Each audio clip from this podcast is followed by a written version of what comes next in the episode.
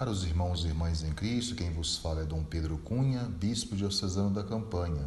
Hoje é domingo, dia 27 de fevereiro, e estamos celebrando o oitavo domingo do tempo comum, cujo evangelho de Lucas 6, 39 a 45. Naquele tempo, Jesus contou uma parábola aos discípulos. Pode um cego guiar outro cego? Não cairão os dois no buraco? Um discípulo não é maior do que o mestre Todo discípulo bem formado será como mestre.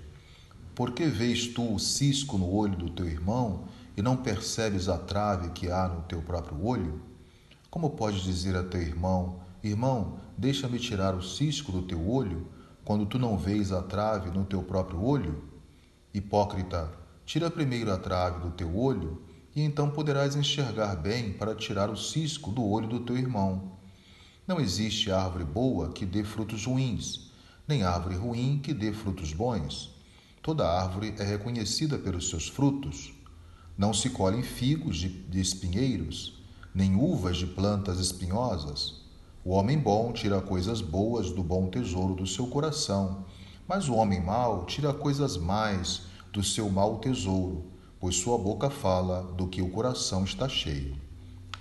Meus caros irmãos e irmãs, o evangelho de hoje é, assim por dizer, uma continuação daquele discurso da planície do capítulo 6 de São Lucas, onde o evangelista quer destacar o tema do amor e da misericórdia, que na verdade já começamos a refletir no domingo passado.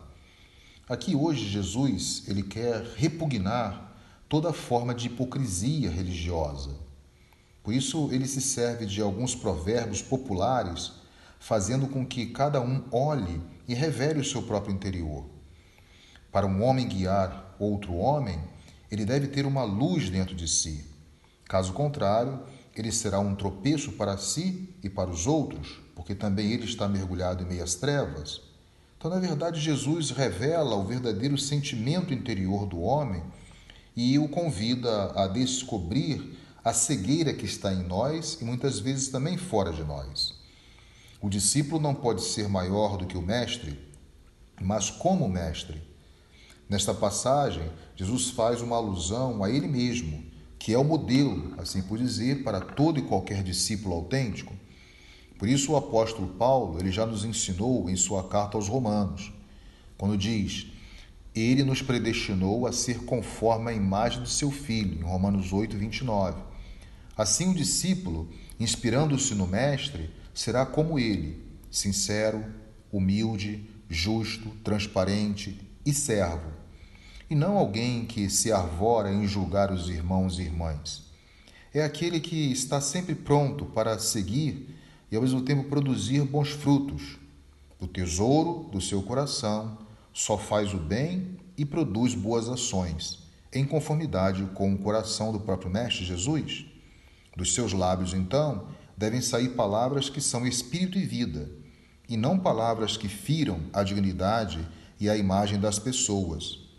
Por isso, Jesus vai falar um provérbio muito conhecido, em Lucas 6,45: A boca fala daquilo que o coração está cheio. Então, Jesus, com tais provérbios, ele quer, na verdade, descortinar o coração de cada um, a fim de que seja um coração puro e sincero contra toda forma de orgulho e hipocrisia.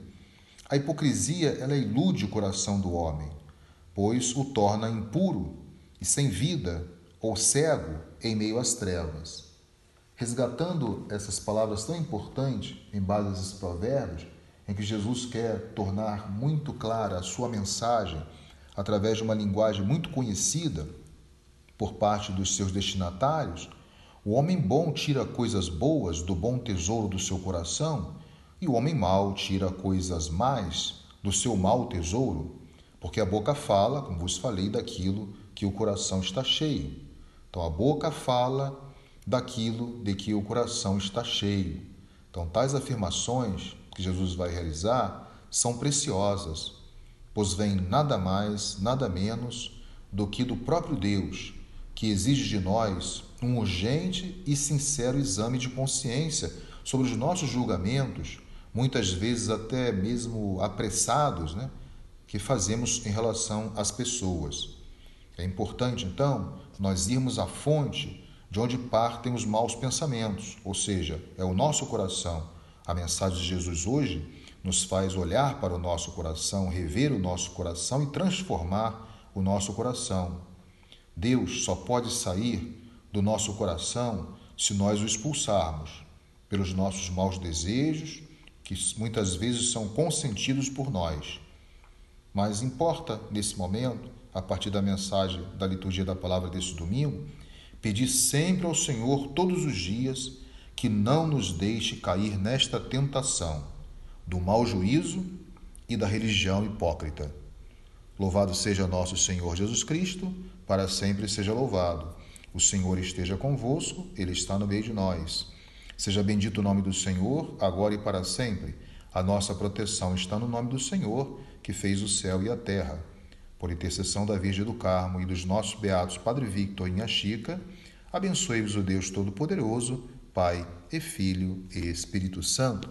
Tenham todos um abençoado domingo.